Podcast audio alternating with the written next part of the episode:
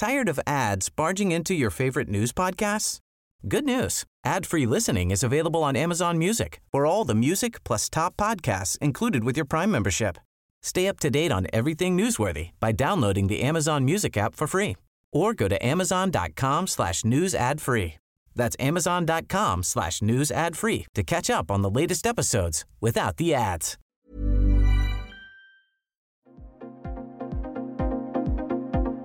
Ils sont au cœur de l'actualité ou la décrypte.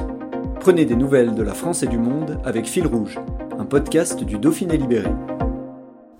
Depuis le début de l'année, les tarifs réglementés du gaz ont augmenté de 59%. Fabrice Arroyo, responsable du Master Management et Marketing de l'énergie à Grenoble, école de management, nous explique les raisons de cette hausse. Un reportage de Tim Buisson. Alors, il y a plusieurs facteurs, comme euh, on a pu le lire euh, ou l'entendre dans les, dans les médias. Je vais essayer de les synthétiser assez rapidement. Euh, bah, le principal, enfin, parmi les principaux, il y a, une, reprise économique et de demande de gaz, donc forte notamment en Asie, ce qui a tendance à concentrer ce qu'on appelle le GNL, hein, le gaz naturel liquéfié, vers euh, donc cette zone géographique. Et puis aussi une reprise de la demande en Europe. Et donc, euh, quand la demande augmente, euh, les prix ont tendance à augmenter. Si l'offre n'augmente pas parallèlement, ce qui est a priori plutôt le cas. sachant que là, notamment les livraisons de gaz russe, même si la Russie n'est pas le premier fournisseur de la France, hein, c'est la Norvège, mais le gazoduc russe a la capacité à augmenter, en tout cas techniquement, ces, livraisons, ces volumes. Et cette capacité n'aurait pas, je le dis au conditionnel, tellement augmenté. Donc on se retrouve avec des prix qui, montent rapidement, effectivement. Alors pourquoi une hausse si soudaine? Je pense que c'est la vigueur de la reprise, tout simplement.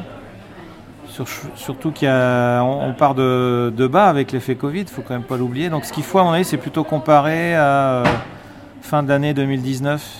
J'ai pas les chiffres en tête, mais c'est ça qu'il faut regarder. Et sachant que je pense qu'il y a eu peut-être des sous-investissements, ou en tout cas un arrêt des investissements euh, dans les capacités en gaz, sachant qu'il y avait des surcapacités si on remonte euh, avant 2019. Là, je, parle euh, à l'échelle mondiale, il y a eu quand même une grosse poussée du GNL, des capacités en GNL, notamment depuis le Qatar et depuis les États-Unis. Euh, dans les années 2014, 15, 16. voilà. Donc je pense qu'il y a les deux aspects, la, la, reprise euh, forte euh, après Covid, et puis une période peut-être de sous-investissement suite à des surcapacités en gaz entre 2014 et 2000 et actuellement en fait. Voilà. Et, et, pardon, dernier quand même point vraiment important, parce qu'on n'en a pas trop parlé, c'est qu'il y a aussi une reprise de la consommation de gaz pour faire de l'électricité.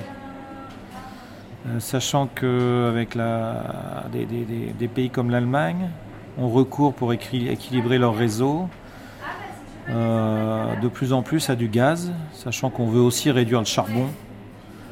Euh, et aussi en Grande-Bretagne, vous avez de moins en moins de charbon, de plus en plus de gaz, donc pour faire de l'électricité. Donc ça aussi, ça alimente beaucoup la hausse de gaz euh, qui sert à faire de l'électricité.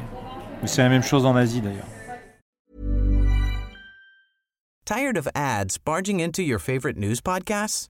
Good news. Ad-free listening is available on Amazon Music for all the music plus top podcasts included with your Prime membership. Stay up to date on everything newsworthy by downloading the Amazon Music app for free or go to amazon.com slash news ad free. That's amazon.com slash news ad free to catch up on the latest episodes without the ads.